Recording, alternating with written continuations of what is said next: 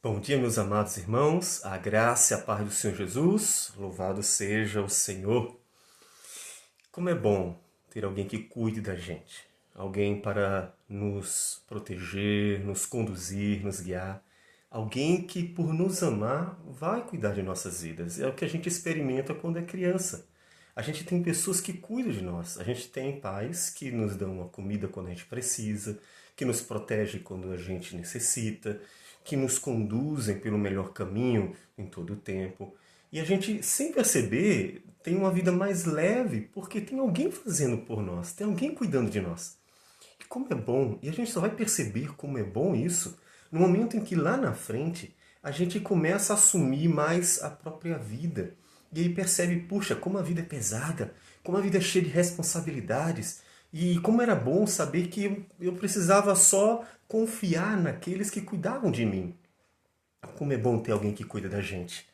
E o Salmo 4, que nós estamos, no qual nós estamos meditando, versículos de 1 a 5 diz assim: Responde-me quando clamo, ó Deus da minha justiça.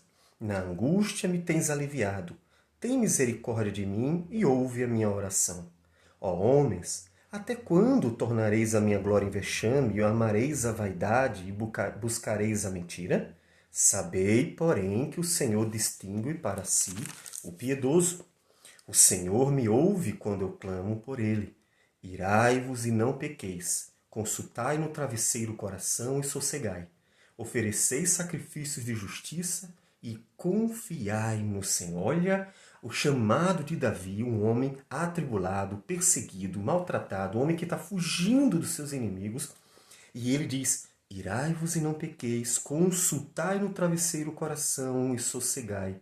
Ofereceis sacrifícios de justiça e confiai no Senhor. Você tem confiado no Senhor? Isso tem sido um assunto de extrema dificuldade em nossos dias, porque talvez mais do que nunca o homem passou a se sentir muito autônomo, passou a se sentir muito dono de si mesmo e muito cheio de si. O empoderamento, que não é só feminino, mas também masculino, ele tirou do homem um grande privilégio.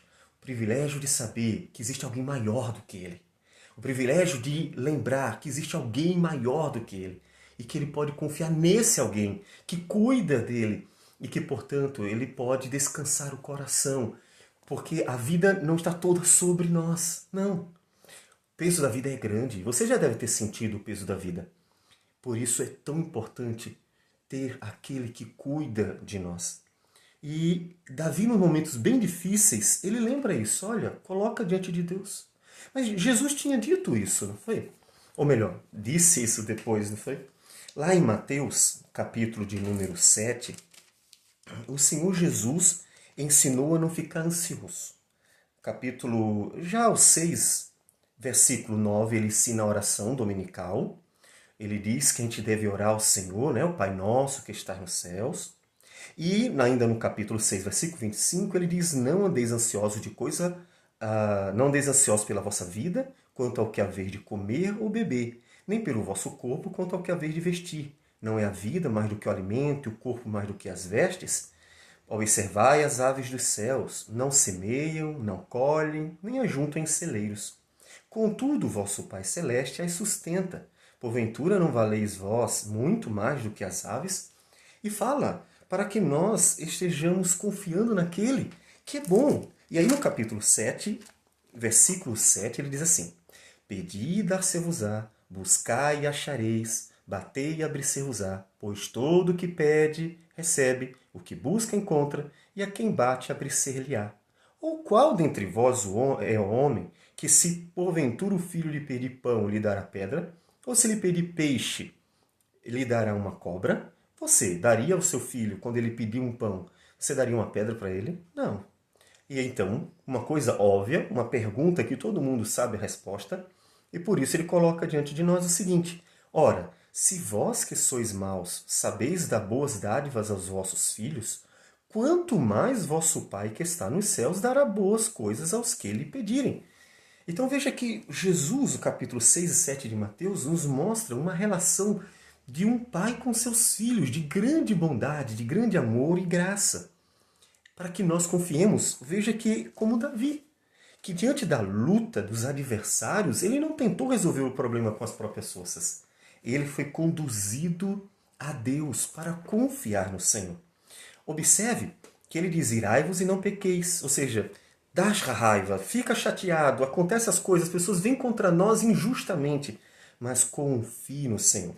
Paulo vai usar esse versículo em Efésios, capítulo de número 4, versículo 26. Irai-vos e não pequeis, não se ponha o sol sobre a vossa ira.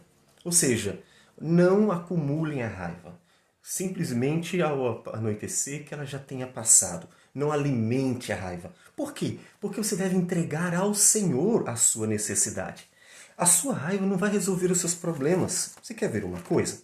Lá em Tiago, capítulo 1, versículo 20, Tiago nos diz assim: Porque a ira do homem não produz a justiça de Deus. Então, eu convido você a fazer o que Davi disse: deixe a síndrome de Deus. Muitas pessoas tão facilmente têm uma síndrome de Deus. A ideia de que tem que assumir tudo e que tudo tem que ser do jeito dela. Podem ser pastores que acham que as coisas têm que ser resolvidas do seu jeito.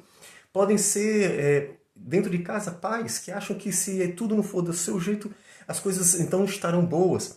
Podem ser qualquer pessoa que acha que tudo tem que ser guiada, conduzida, providenciada do jeito dela. É a síndrome de Deus, ou seja, quer se colocar no lugar de Deus, controlando toda a criação ao seu redor. Faça como Davi, não carregue esse fardo tão pesado. Ofereça sacrifícios de justiça e confiar no Senhor. Entrega sua vida ao Senhor, porque Ele é o único que é Deus, nós não somos. Para que Deus mesmo conduza nossas vidas, conduza a sua igreja conforme sua vontade e não conforme a vontade de homens. Para que Ele conduza a sua vida conforme a vontade dele e não conforme a sua vontade para que ele continue sendo Deus e você descanse, porque um grande privilégio de quem conhece ao Senhor é poder descansar. E se este privilégio não é aproveitado por aqueles que conhecem ao Senhor, então o que é que nós estamos aproveitando? Descanse no Senhor. Davi também tinha adversários, inimigos, muitas lutas, mas ele preferiu descansar em Deus e nos convida a fazer o mesmo. Deixe que a justiça de Deus se manifeste. A nossa ira não manifesta a justiça de Deus. As artimanhas dos homens, políticas, a tentativa de fazer as coisas do seu jeitinho, o conhecido jeitinho brasileiro, não produz a ira, a justiça de Deus. Deixe que Deus haja, porque Ele sim é justo e sabe fazer as coisas do jeito certo, na hora certa. Apenas descanse. Para o seu próprio bem, deixe a síndrome de Deus. Confie naquele que cuida de nós, porque é tão bom ter alguém cuidando de nós. Vamos orar ao Senhor. Senhor Deus amado, obrigado por tudo, Senhor. Obrigado pelo teu amor, graça e misericórdia. Obrigado, Senhor Deus, porque temos a Ti. Quando tudo está ruim, nós temos a Ti. Quando os inimigos se levantam contra nós, nós temos a Ti. Quando o mundo está, Senhor Deus, caindo em pedaços, nós temos a Ti. De forma que, ó oh Deus, não temos a necessidade de assumir o teu lugar jamais, por nem mesmo seríamos capazes. Porque o Senhor, ó oh Deus, já cuida de nós. Ajude-nos a desfrutar desse privilégio de descansar nos braços de um Pai, que muito mais do que qualquer pai deste mundo é muito bom e tem prazer em abençoar os seus filhos. Ajude-nos a ser firmes e confiar em Ti é o que nós te pedimos em nome de Jesus. Amém, Senhor. Que Deus abençoe a todos e um bom dia.